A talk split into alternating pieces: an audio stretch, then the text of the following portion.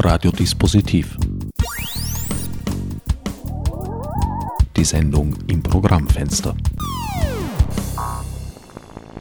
Willkommen zur 18. Folge von Ad Acta, der strengen Reihe zu Kunst, Recht und Internet.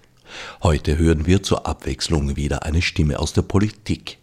Eva Lichtenberger, Abgeordnete der Grünen im Europaparlament, ist als Mitglied des Rechtsausschusses mit den hier verhandelten Themen direkt befasst. Zuvor vielleicht noch ein kleines Wort zum nun schon länger vermissten Lizenzrechtsschabernack.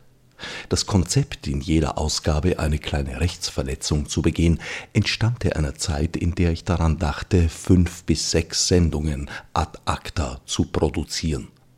Dass sich das Thema aber mittlerweile zu meiner Favorite Obsession, um ein heute nicht mehr ganz so geläufiges Rockmusical zu zitieren, mauserte, musste ich irgendwann schweren Herzens einsehen, dass es mich überforderte, mir allwöchentlich einen neuen Lotselach auszudenken und umzusetzen.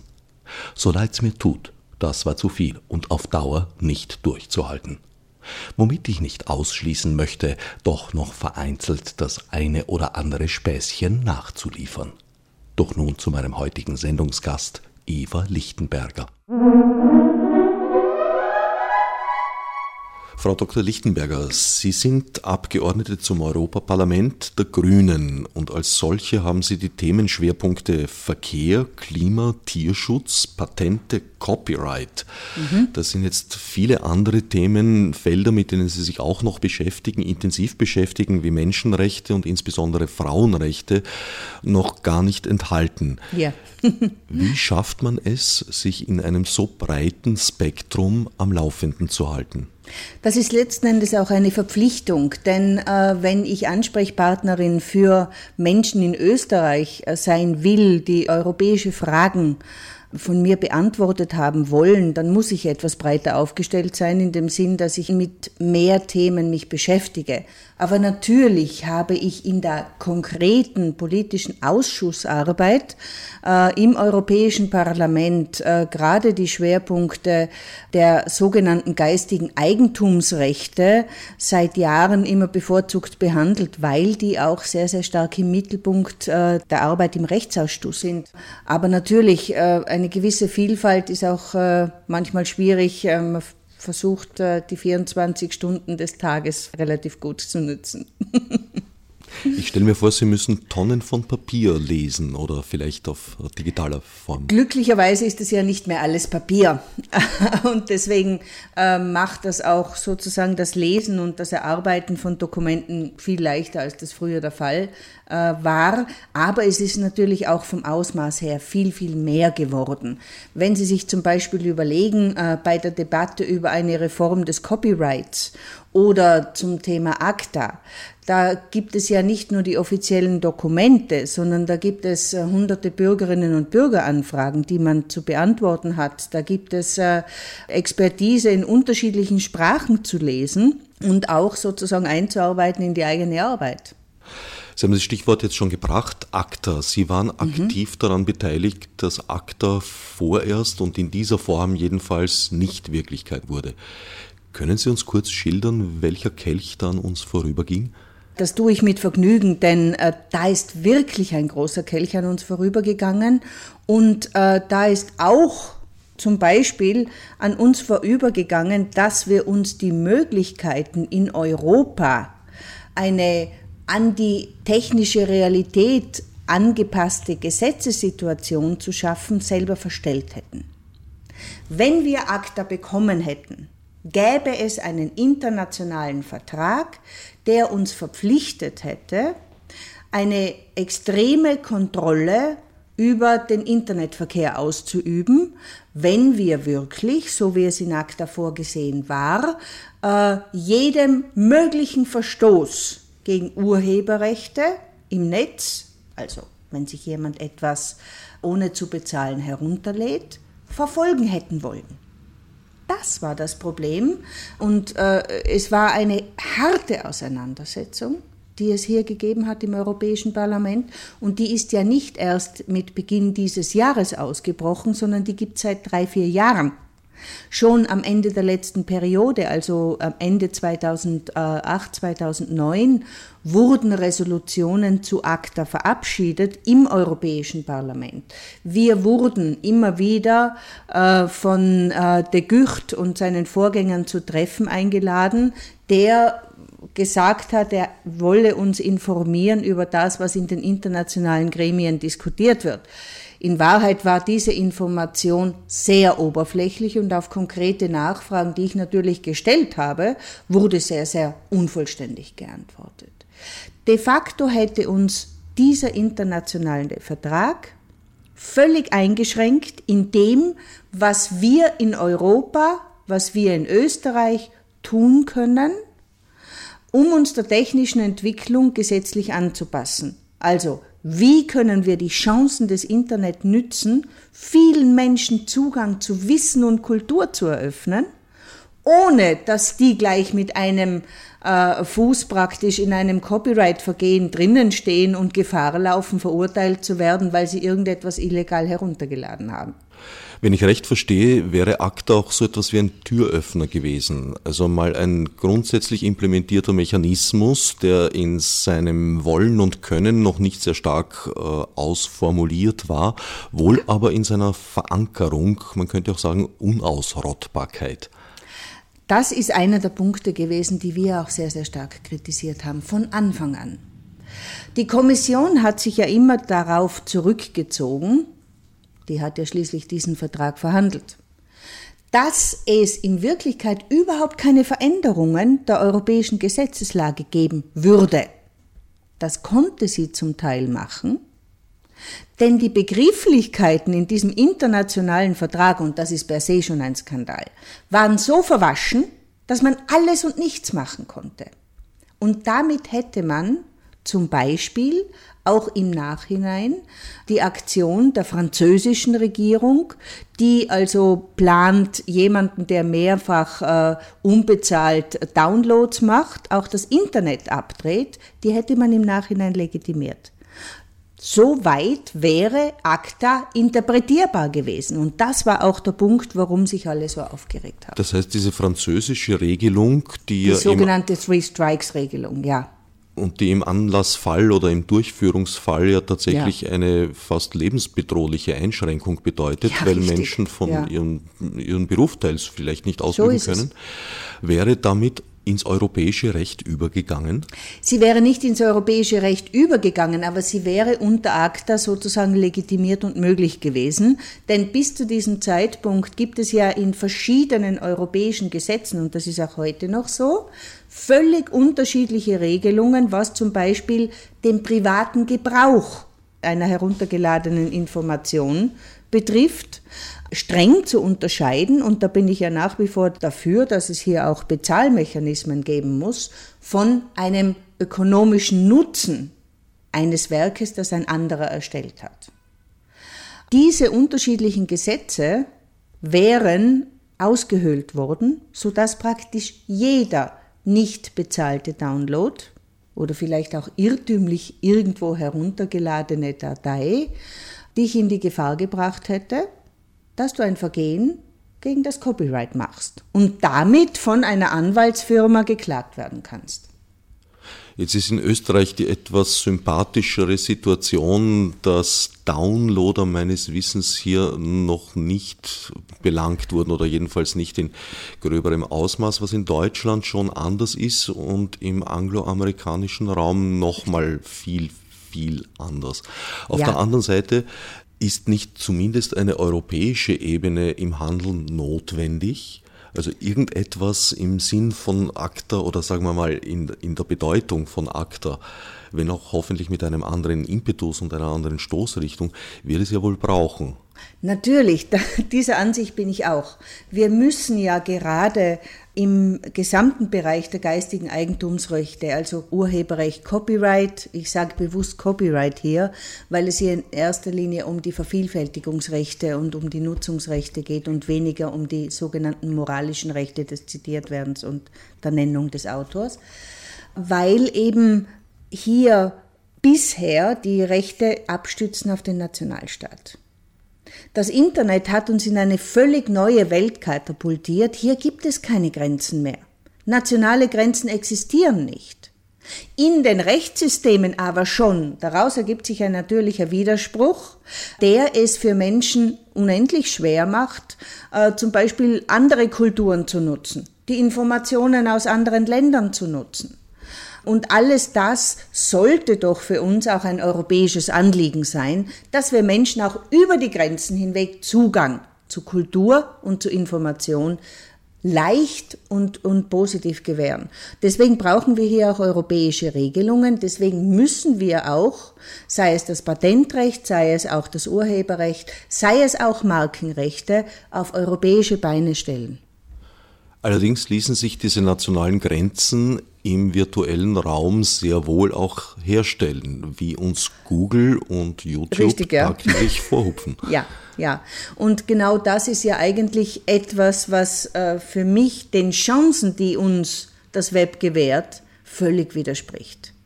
Wir haben jetzt in unserer Generation, in unserer Gegenwart die Chance, Menschen Zugang zu Information und Kultur zu verschaffen, die sie vorher nicht hatten.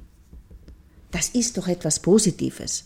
Das ist doch, das muss doch eigentlich ein Ziel für uns sein, wenn wir als europäische Kultur so etwas wie eine Wissensgesellschaft sein und werden wollen und bleiben wollen. Wenn wir nationale Pflöcke wiederum einschlagen, dort wo sie überhaupt nichts zu suchen haben, dann machen wir meines Erachtens einen Riesenfehler.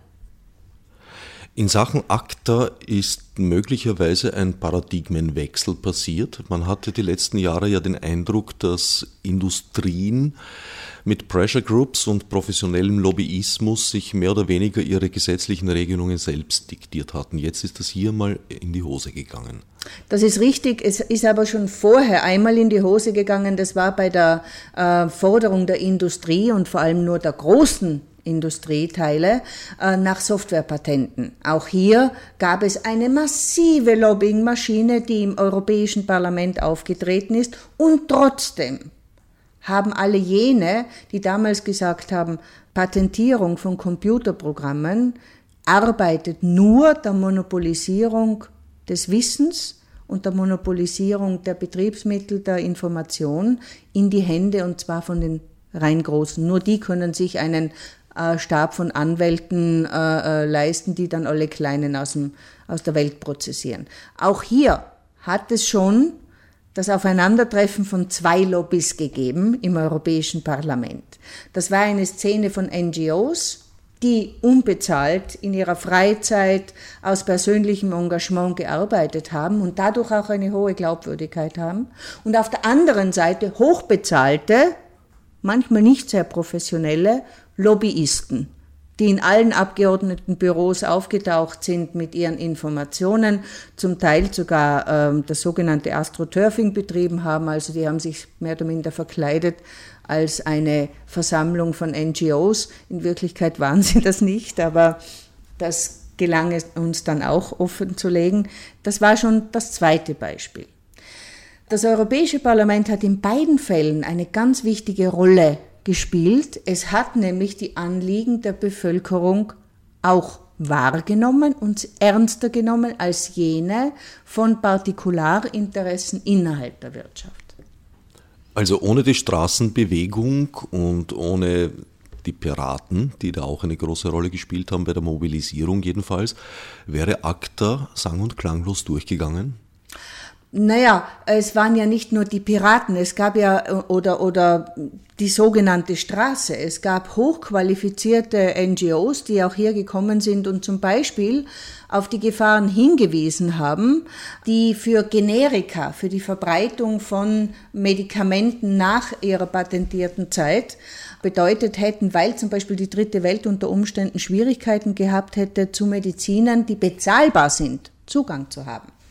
Äh, es hat Leute gegeben, die sich sehr, sehr ernsthafte Gedanken darüber gemacht haben, ob das denn wirklich sinnvoll ist, den Markenschutz äh, so weit zu treiben, dass ich ähm, jeden Urlauber sozusagen zu befragen habe, wenn er heimkommt, ob er sich eine Tasche von einem äh, Straßenhändler gekauft hat, die vielleicht nachgemacht war. Ja, also es gab eine breite Vielfalt. Es ging nicht nur um das Internetkapitel, aber sehr, sehr stark. Äh, und da haben sehr, sehr viele NGOs auch eine wichtige Rolle gespielt. Und das war auch das Wichtige, dass diese Rolle von den Europaparlamentariern auch wahrgenommen und ernst genommen worden ist. Denn wir sind äh, sozusagen als politische Entscheidungsträger ja immer konfrontiert mit Leuten, die kommen und dir erklären, dass ein Gesetz so und nicht anders auszusehen hat, weil sonst äh, die Katastrophe über den gesamten Sektor hereinbricht. Also das sind doch Dinge, die wir ständig erleben. Das erlebt der Bürgermeister, wenn der Baumeister ihn zur Jagd einlädt, ja, und das erlebt der europäische Parlamentarier, wenn, weiß ich, Warner Brothers sagt, dass ähm, bestimmte europäische Rechtsprinzipien besser den amerikanischen angepasst werden müssten. Wo würden Sie besonders dringenden Handlungs- und Gestaltungsbedarf sehen? Ich glaube, dass wir uns einer ganz, ganz komplizierten und sehr spannenden Auseinandersetzung stellen müssen.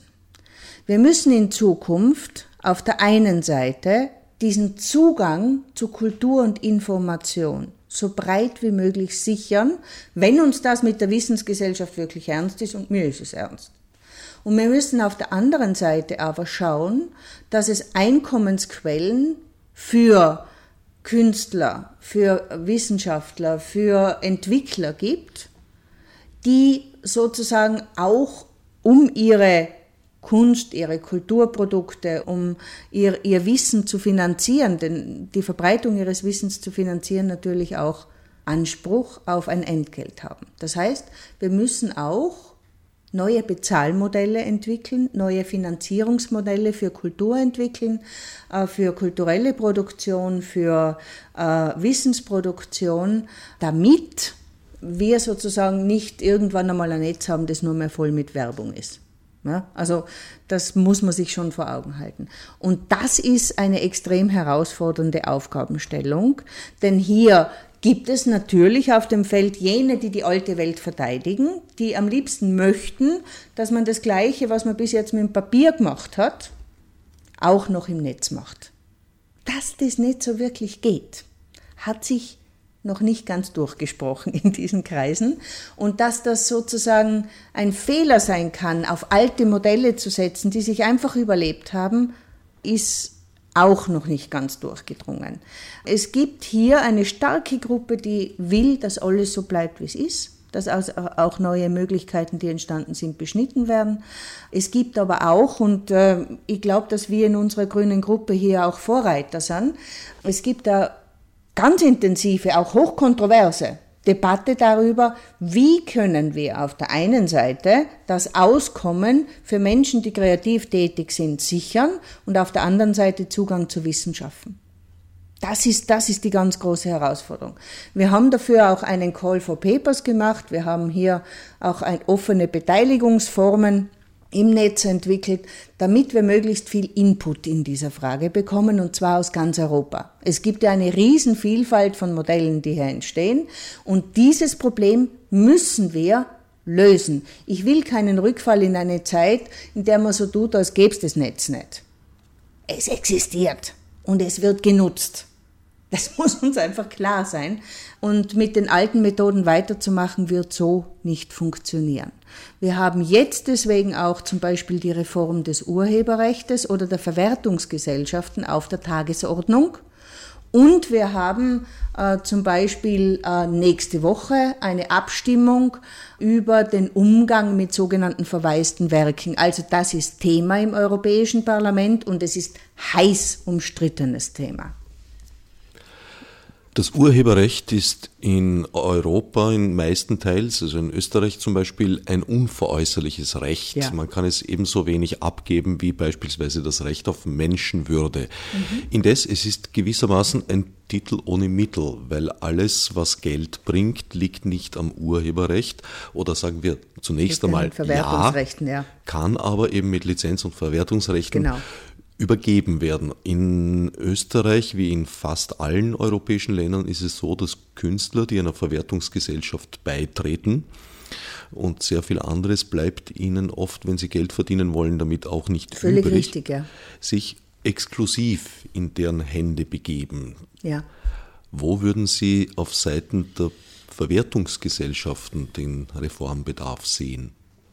Hier gibt es äh, völlig unterschiedliche ähm, Situationen in Europa, was zum Beispiel die Transparenz für den einzelnen Beteiligten in einer Verwertungsgesellschaft bedeutet, was auch die Möglichkeiten des äh, Zugangs, den man selber noch hat zum eigenen Werk bedeutet. Ja, also es gibt äh, Extremsituationen, wo über Verträge sogar verboten ist, dass der sein eigenes Lied nochmal spielen darf oder verändert spielen darf oder verändern darf und ähnliches mehr.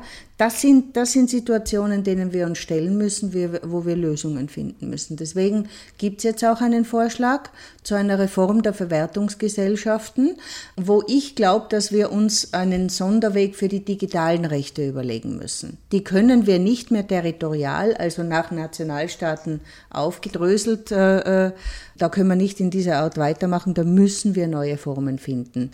Äh, da müssen wir sowas wie europäische Lizenzen finden, wie die dann verwaltet werden, sodass es auch transparent und fair gegenüber dem äh, ist, der dieses Werk auch gemacht hat.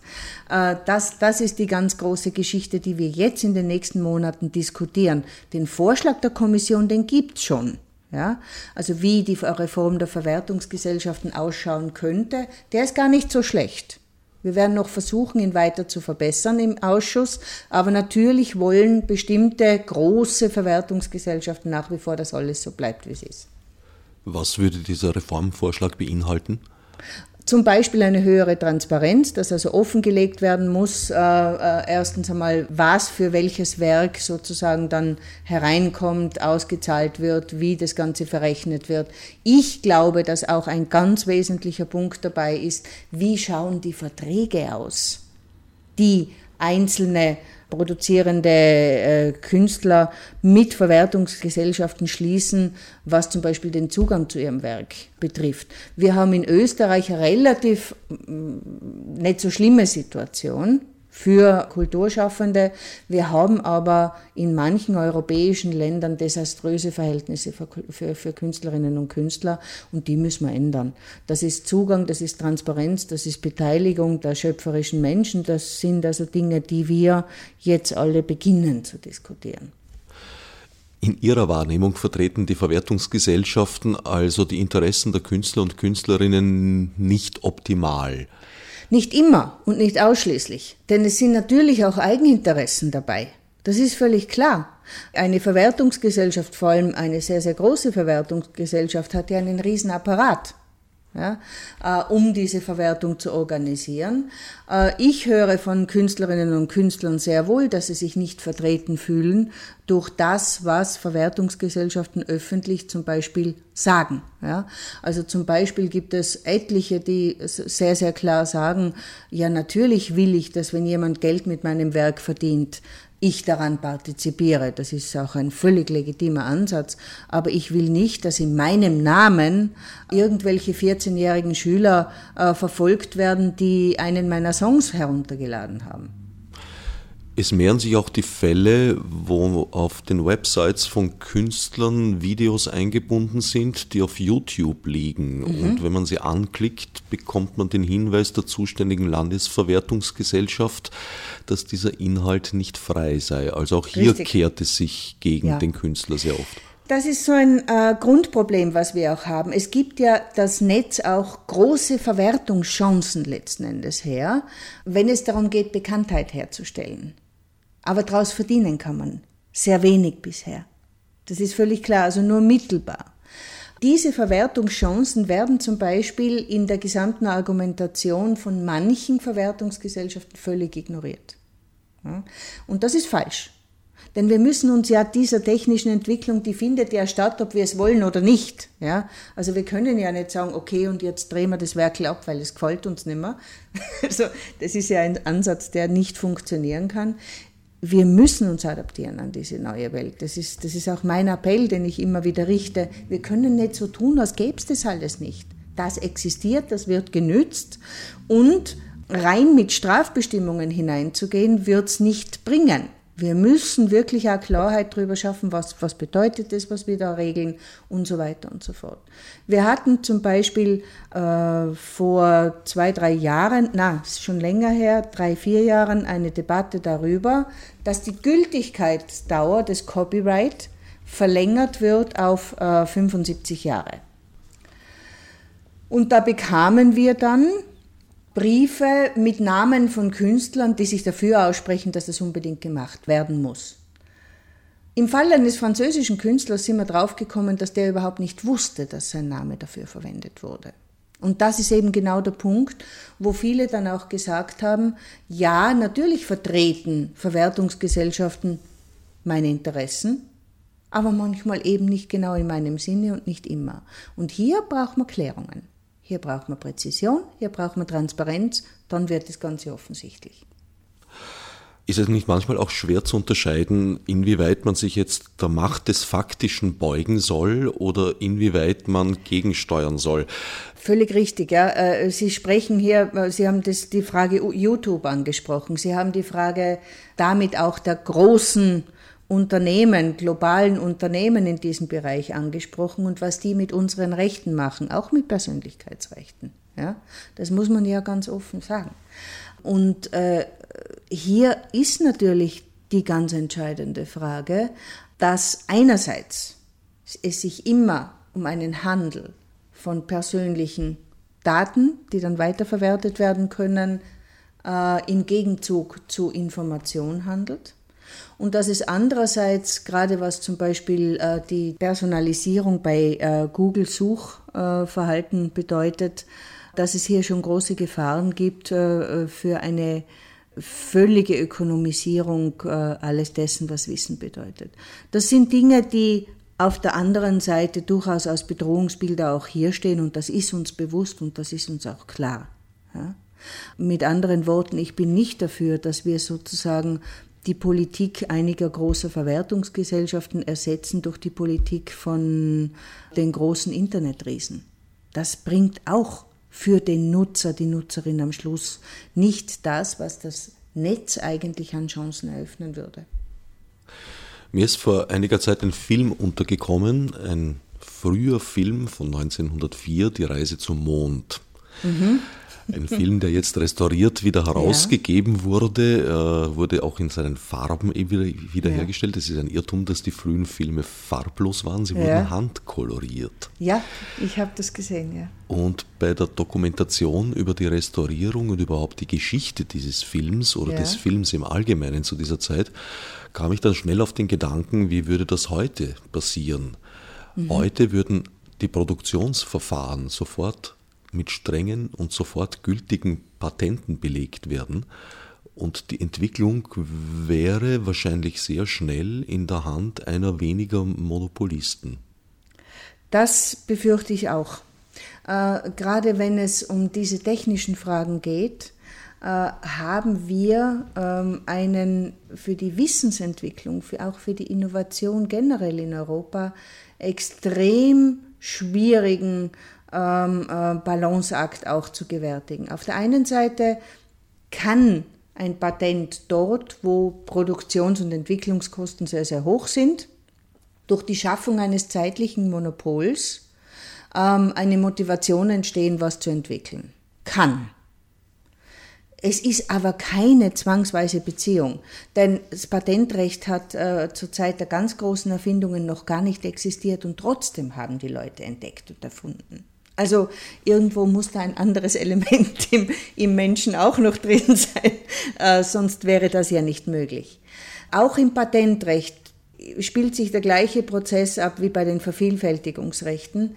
Das wird immer weiter verfeinert, dringt in immer mehr Lebensbereiche ein und macht immer mehr Lebensbereiche auch obsolet, macht sie zu Geschäftsfeldern. Ein Beispiel aus den Vereinigten Staaten. Hier gab es zum Beispiel den Versuch, eine Mülltonne mit einer Sonnenblume drauf zu patentieren.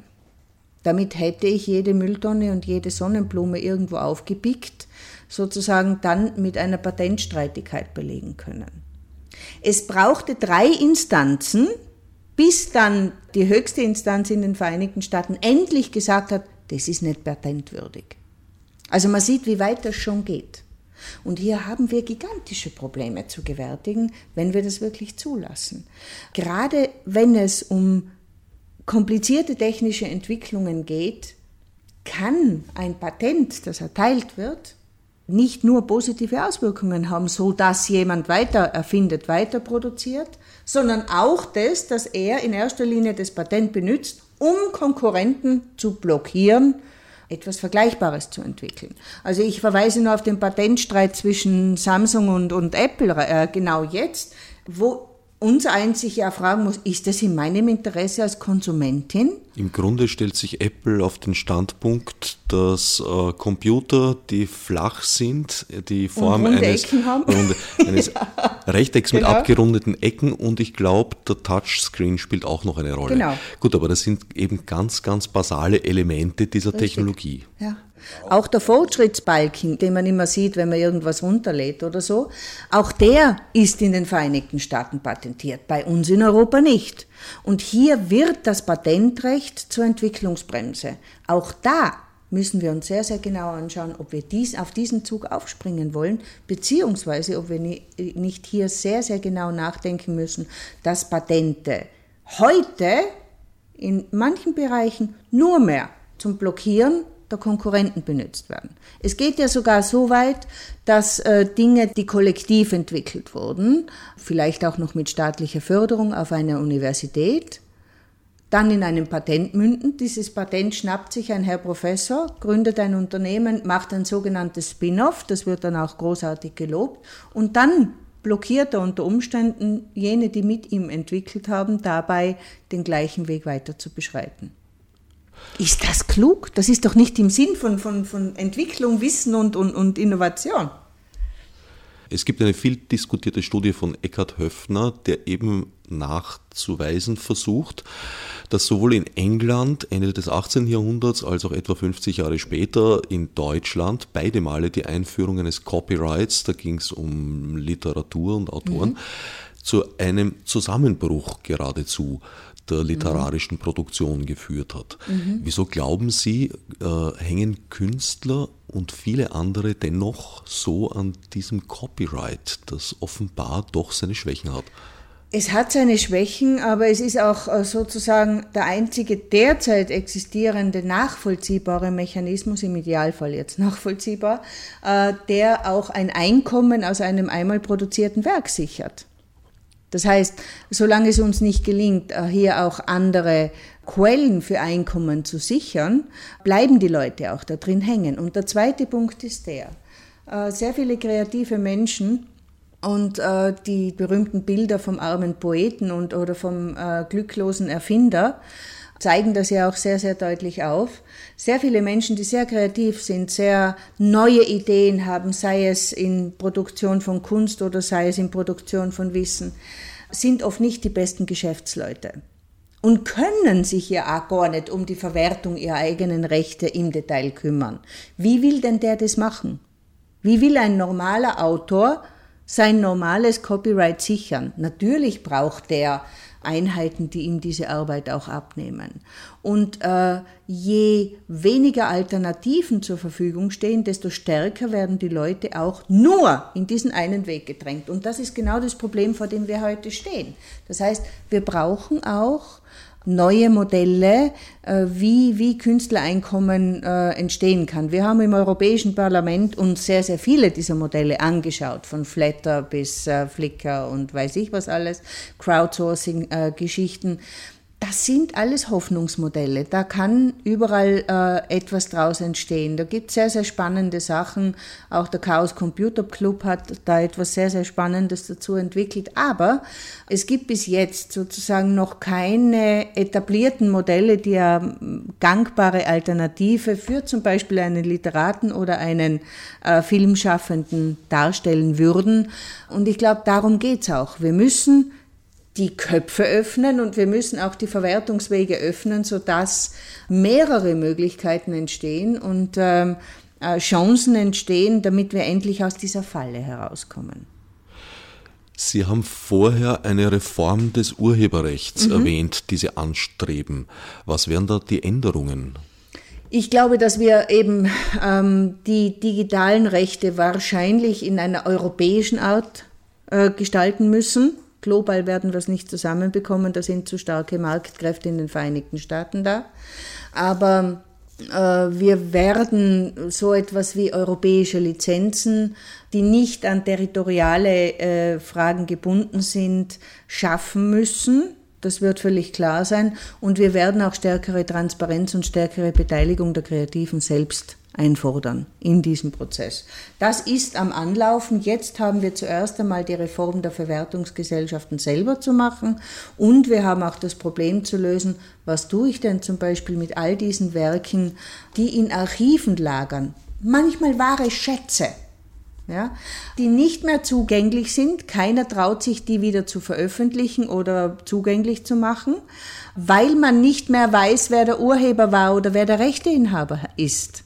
Gerade durch die Weltkriege ist so viel an Wissen auch verloren gegangen. Man, es sind Menschen ausgewandert, sie sind verschwunden, sie sind verstorben, sie haben Erben oder keine Erben. Es haben gerade äh, während der Zeit des Faschismus auch Rechtsübergänge stattgefunden, die schwer äh, rückabzuwickeln sind und ähnliches mehr. Wir haben einen Schatz von Werken, die wir nicht mehr nützen können, weil keiner sich traut, irgendwas zu veröffentlichen, weil er nicht sicher sein kann, ob nicht irgendwo noch ein Rechteinhaber sitzt. Und der würde ihn dann klagen und dann hätte er sozusagen die Kosten für die Veröffentlichung in den Sand gesetzt. Wir wollten, dass diese verwaisten Werke besser geregelt werden, dass sozusagen, wenn gesichert ist, dass verantwortungsvoll gesucht wurde, ob es die Urheber noch gibt und ob es noch Rechteinhaber gibt. Und wenn festgestellt ist, die gibt es nicht mehr, dass diese Werke dann in Archiven und in Bibliotheken digital zugänglich gemacht werden können, und zwar europaweit. Wir möchten ja so etwas wie Europäer, einen großen Pool von Kunst und Kultur, wo jeder sich informieren kann, über die Landesgrenzen hinweg. Und das ist aber nur möglich, wenn wir dieses Problem lösen.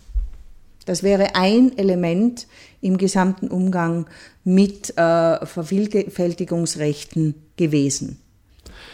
Jetzt sind die Verwertungsgesellschaften der Ansicht, dass sie ja ohnehin das Weltrepertoire vertreten.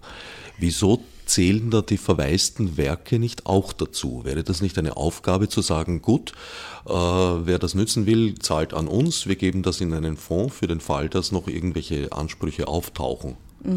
Das wäre sozusagen auch ein Vorschlag der Verwertungsgesellschaften gewesen. Nur andererseits hat das eben sozusagen auch zur Folge, dass die dann unter Umständen, wenn es halt wirtschaftlich nicht interessant ist, einfach drauf sitzen bleiben und das eben nicht zur Verfügung stellen.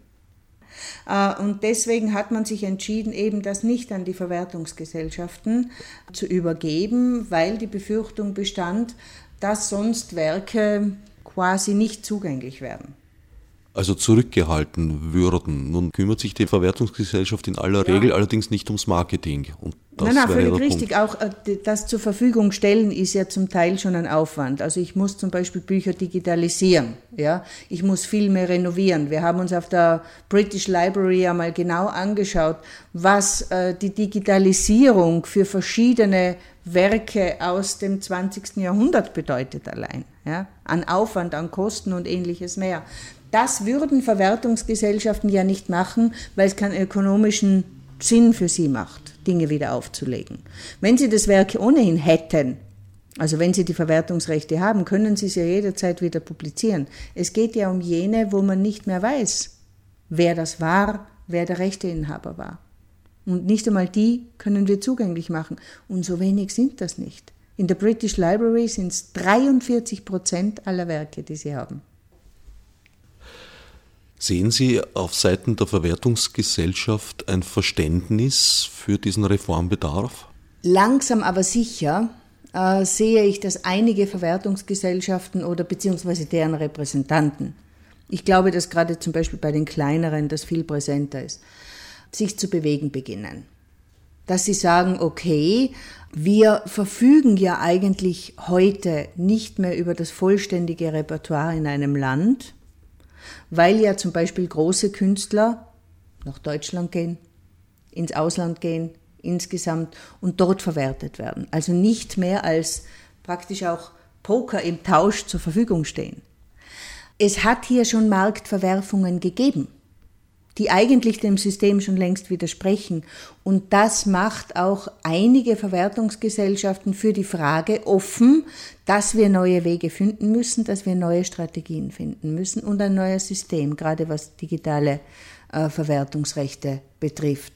Aber das entwickelt sich erst langsam, langsam. Im Großen und Ganzen äh, sind vor allem die großen Einheiten auf dem Markt sehr bestrebt, dass alles so bleibt, wie es ist weil derzeit gewinnen in erster Linie Sie und nicht die kleineren. Wenn Sie sich etwas wünschen dürften für die künftige Entwicklung, was wäre das? Wenn ich mir hier etwas wünschen dürfte, dann wäre das, dass die Chancen, die das Netz bietet, gleichgewichtig gesehen werden mit jenen Risiken, die immer wieder besprochen und diskutiert werden. Denn erst dann, wenn man das Bild komplett macht, kann man wirklich was daraus entwickeln. Ich glaube, wenn es uns gelingt, nicht den großen Monopolen in die Hände zu arbeiten, sondern die Vielfalt in Europa, gerade was Kunst, Kultur, Wissen betrifft, zu fördern und zu erhalten, dann haben wir einen guten Job gemacht. Das ist für mich auch das Entscheidende. Ich will nicht, dass wenige Große den gesamten Markt unter sich aufteilen und alles das, was Neues, was Bewegung, was auch äh, ein bisschen nicht Mainstream-Kultur bedeutet, dass das nicht an den Rand gedrängt wird, sodass wir diese Vielfalt, diese, diese Chancen, die, die uns das alles gibt, da wirklich nützen können. Das wäre mein großes Anliegen, auch an, an meine Kolleginnen und Kollegen, wo ich sehe, dass gerade hier Veränderung sehr viel Angst macht. Und ich möchte neben diese Angst auch die Chance stellen und dass es uns gelingt, jenseits der großen Monopole eine Vielfalt in Europa zu sichern, die das, was ich als unsere Stärke sehe, nämlich Vielfalt, Bewegung, Entwicklung, wirklich auch fördert und nicht blockiert, sei es durch ein überzogenes Patentrecht oder sei es durch ein überzogenes Copyright. Jeder, jeder User, wie man es heute nennt, der sich neues Wissen aneignet, der sich äh, äh, kulturelle Erzeugnisse anschaut, ist ein Gewinn weil er selber weiter zur Entwicklung beiträgt. Und deswegen ist mein Appell, dass der Zugang zu Wissen und zu Information und zu Kultur mindestens genauso wichtig sein muss wie ökonomische Interessen von wenigen großen Einheiten. Ich verteidige neue Einkommensmöglichkeiten auch aus dem Netz für Kulturschaffende. Wir müssen da mehr Vielfalt schaffen, das ist eindeutig für mich. Ich verteidige aber auch den Zugang zu Wissen und Information. Und diese Balance, die will ich. Weder das eine allein noch das andere allein bringt uns einen Schritt weiter. Ich sehe da ein großes Problem darin, dass gerade die wichtigste Drehscheibe von Wissen, nämlich die Suchmaschine Google, ja. eine Monopolposition besitzt, Richtig. die, glaube ich, nicht mehr gesund ist. Äh, ich glaube auch, dass es hier äh, gerade in den letzten Jahren und Monaten mit der personalisierten Suche und ähnlichem mehr Entwicklungen gegeben hat, die man sehr kritisch sehen muss und die Monopolstellung genauso kritisch sehen muss. Die Vielfalt, die es früher auch bei den Suchmaschinen gegeben hat, die hat man ja versucht zu retten, indem viele neue Versuche gestartet wurden, äh, etwas Ähnliches wie Google zu machen, das demokratischer auch transparenter gewesen wäre. Ähm, ich glaube, dass äh, hier Google unter Umständen das Opfer des eigenen Erfolges wird. Äh, wenn dieser Trend weitergeht, der jetzt angedacht ist, eine Monopolstellung, die immer überwältigender wird, dann wird Google auch natürlich ganz klar zum Objekt für jede Attacke. Das ist ja auch nicht gut. Vielfalt schützt auch hier. Vielfalt schützt aber in allererster Linie den Konsumenten und die Konsumentin. Es wird schwierig sein, das, was derzeit an Google kritisiert wird, wirklich auf juristischem Weg hinreichend bekämpfen zu können. Solange ich nicht eine Alternative auf dem Tisch habe. Ich sehe das auch mit großer Nachdenklichkeit, was hier passiert. Das ist uns vielleicht auch ein bisschen mh, mm, passiert. Wir haben da nicht genug hingeschaut, dass die Vielfalt im Bereich Suchmaschinen wirklich gewahrt worden wäre. Also in meinem Erleben sind die von Ihnen erwähnten Alternativsuchmaschinen eigentlich mit Erscheinen von Google innerhalb eines halben Jahres sehr schwer ins Hintertreffen geraten so ist es. Richtig, und aus ja. diesem Eck nicht mehr herausgekommen. Das ja. ist aber mittlerweile zehn Jahre her mehr. Es mehr her, ja. Und es gab aber in der Zwischenzeit immer wieder Versuche, sozusagen alternative Suchmaschinen äh, ähm, aufzustellen. Mir fallen jetzt im Moment die Namen nicht mehr ein, aber da gab es einiges. Nur das konnte sich nicht durchsetzen, weil letzten Endes mussten die dann auch immer auf Google selbst verweisen und sich sozusagen als noch einmal Google vorgeschaltet verstehen. Das ist eine Entwicklung, die ich für negativ halte. Hier gibt es zwar das berühmte Motto von Google, nichts Böses tun zu wollen, aber äh, ich glaube, das schützt uns nicht mehr. Ein Monopol in diesem Bereich kann nicht positiv sein. Jemand, der der Türhüter zum Wissen ist und vorselegiert, was ich mir vielleicht wünschen könnte, was die Antwort auf meine Frage ist, geht für mich einen Schritt zu weit. Gewissermaßen könnte man sagen, dass die angestrebte Datenkonzentration aus der Suchmaschine, aus ja. den personenbezogenen Daten, aus dem eigenen Browser, ja. aus den angestrebten Community-Portalen, die ja nicht den Erfolg hatten, den man erwartet hatte. Das ist ja auch interessant. Bislang. Ja. ja. Und äh, auch aus der Cloud, wo man ja auch ja. sehr genau weiß, wer gemeinsam an welchen Dokumenten arbeitet, was ja, ja auch schon viel Aufschluss erlaubt, Richtig. ist man versucht zu sagen, das ist bereits das Böse an sich. Ich glaube, dass da ganz, ganz bedenkliche Entwicklungen drin sind. Und weil Sie die Frage der Clouds angesprochen haben, genau hier, wir haben im Europäischen Parlament, im Rechtsausschuss darüber schon diskutiert. Die Fragen, die die Cloud uns stellt, über Zugang zu Wissen, Besitz von Wissen, äh, möglicher Beschränkung von Zugang zu Wissen, Verlust von Daten und, und, und, sind nach dem derzeitigen System rechtlich absolut unlösbar. Und äh, unter der ganzen Werbemaschine zur Cloud versteckt sich dieses völlige rechtliche Vakuum bis jetzt sehr erfolgreich. Ich habe auch versucht, in meinem Bericht darauf hinzuweisen, zu sagen, okay, diese rechtlichen Fragen müssen wir dringendst klären, das ist aber noch nicht passiert. Ein Zusammenwirken von dem, was ich äh, sozusagen über mich durch mein Suchen in Google offenbare und dem, was eine Cloud an Informationen über mich enthält, mit all dem, was staatliche Stellen, was private Stellen über mich gesammelt haben, das macht letzten Endes den Film 1984 fast zu einer Beschreibung, die wesentlich harmloser ausschaut als das, was derzeit schon Realität ist. Ich habe auch die Erfahrung gemacht, dass diese Institutionen, wenn man jetzt als kleiner User, kleine Userin an sie herantreten ja. möchte, völlig ungreifbar und anonym sind. Also ja. ein kleines Beispiel, äh, Radio Orange hat die Adresse Klosterneuburger Straße 1 und in Google mhm. Maps gibt es seit sehr langer Zeit einen Kartenfehler der Gestalt, dass der Handelskey mhm. abwechselnd auf der Karte, kann man sofort nachschauen, Google Maps Wien. Mhm. Der Handelskeh heißt immer ein Stückel Klosterneuburger Straße, dann heißt der Handelskeh dann Klosterneuburger Straße, dann wieder Handelskeh. Das geht diese ganze mhm. lange Strecke bis zum Freudenauer Hafen hinunter. Wenn man jetzt unsere Adresse sucht bei Google, bekommt man zufällige Ergebnisse. Entweder man wird an den Handelskeh geleitet, steht dann dort blöd herum, oder man hat vielleicht Glück. Mhm. Es war in mehr als zwei Jahren nicht möglich, diesen Kartenfehler loszuwerden. Mhm. Es gibt ein Eingabeformular, äh, das haben wir mehrfach gemacht, mhm, haben dann mhm. irgendwann einmal die Antwort zurückbekommen, ja, wurde behoben. Nein, leider nicht. Mhm. Irgendwann habe ich festgestellt, es gibt eine Telefonnummer von Google. Also man kann da anrufen. Und dann habe ich sogar festgestellt, es gibt eine Telefonnummer von Google in Wien. Und mhm. habe dort angerufen, habe eine nette junge Frau am Apparat gehabt, die genau die Kompetenz hatte, mir zu sagen, dass sie leider keine Kompetenzen hätte.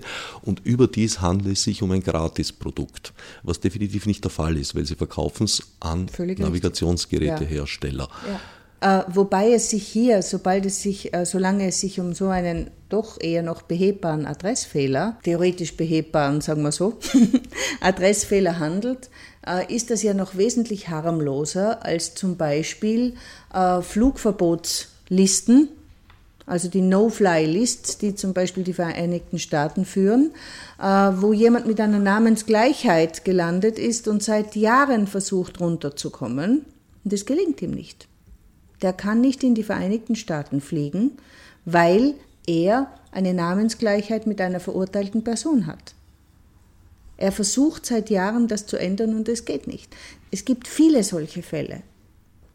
Und ich glaube, dass diese Fälle uns viel Warnung sein sollen. Auch zum Beispiel unser österreichischer Kollege, der versucht hat, äh, in Facebook eine Löschung seiner, äh, seiner Daten zu erreichen, beziehungsweise den Umgang äh, mit seinen Daten in Facebook zu klären, hat ein Problem.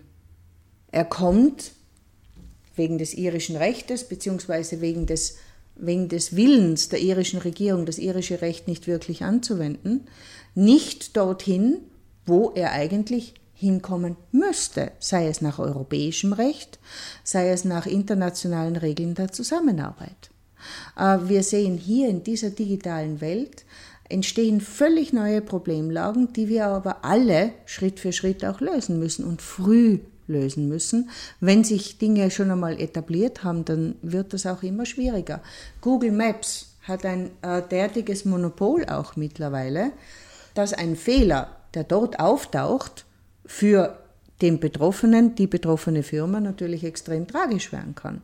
Was tue ich mit einer Adresse, die nicht auffindbar ist? Also das ist ja keine Trivialität mehr. Und hier sieht man aber wirklich, wie wichtig es sein muss für uns, Monopole zu verhindern. Gerade in diesem Bereich, wo es um Wissen, um Innovation, um Kultur geht, ist ein Monopol das Schlechteste, was uns passieren kann. Also in dem Zusammenhang sehe ich eigentlich nur zwei Möglichkeiten. Entweder einen ähnlichen Innovationssprung wie jener damals, der Google in diese Position gebracht hat, oder eine rechtliche äh, Lösung, indem man sagt, das darf es nicht geben, das zerschlagen wir, was ja, ja mit Konzernen in der ja. Wirtschaftsgeschichte schon öfter mal passiert ist. Die Europäische Union ist hier eine Einheit, die wirklich manchmal die erste und einzige ist, die sich erfolgreich gegen Monopolisierungstendenzen gestellt hat. Also in der letzten Periode die Konflikte zwischen der Europäischen Union, damals Kommissarin Reding, und Microsoft sind ja Legende. Das war ja ein Skandal am Anfang, dass die Europäische Union es überhaupt gewagt hat, dieses Monopol anzukreiden. Und trotzdem ist dieser Prozess natürlich auch durchgegangen. Ich glaube, dass wir uns gerade in diesem Bereich auf eine positive Tradition in der Europäischen Union stützen können. Ein Österreich, auch ein Deutschland, ist zu klein, um das zu machen. Das muss eine Europäische Union machen. Und das wird aus meiner Sicht in manchen Bereichen zu wenig, siehe die gesamte Thematik Google oder auch die Patentstreitigkeiten, die wir sehen. Aber ich glaube, dass es hier im europäischen Bereich immer noch mehr Aktivitäten gibt wie jenseits des Atlantiks. Also es gibt noch Hoffnung, dass das Haus hinter der viel zitierten Fassadendemokratie noch zu renovieren ist. Ich glaube, dass es natürlich Hoffnung gibt, sonst ähm, hätte ich mich da ja schon verabschiedet davon. Gerade Fragen wie die Softwarepatente oder wie ACTA zeigen, dass es immer wieder gelingt, positive Mehrheiten herzustellen, die so etwas wie Informationsfreiheit, die so etwas wie äh, Entwicklung auch verteidigen und, und ermöglichen für die Zukunft. Es gelingt uns nicht immer weil die großen Wirtschaftslobbys natürlich Einfluss haben. Die haben sie in Pfaffenhofen, die haben sie in Wien und die haben sie in Brüssel. In unterschiedlichen Abstufungen. Aber diese Auseinandersetzung ist eine der wichtigsten, die wir derzeit führen. Wir führen derzeit eine Auseinandersetzung darüber, ob die Chancen, die uns das Web in der Theorie bietet, auch wirklich sie realisieren für jede äh, Userin, für jeden User, äh, der in das Netz einsteigt. Da geht es um große Monopole, da geht es um notwendige gesetzliche Anpassungen an das digitale Zeitalter und da geht es um Demokratie. Und die versuche ich halt zu verteidigen. Soweit Eva Lichtenberger, Abgeordnete der Grünen im Europaparlament. Nächstens wird uns Katja Mayer, ihres Zeichens Soziologin mit Fokus auf Wissenschaftsforschung, von Wissensmonopolen, Science Commons und Open Access Strategien berichten. Für optimistischerweise vorausgesetzte Aufmerksamkeit dankt heut und immer da Herbert Gnauer. Als Nef Margot mit Munesi. Fichtes Obsidrutar.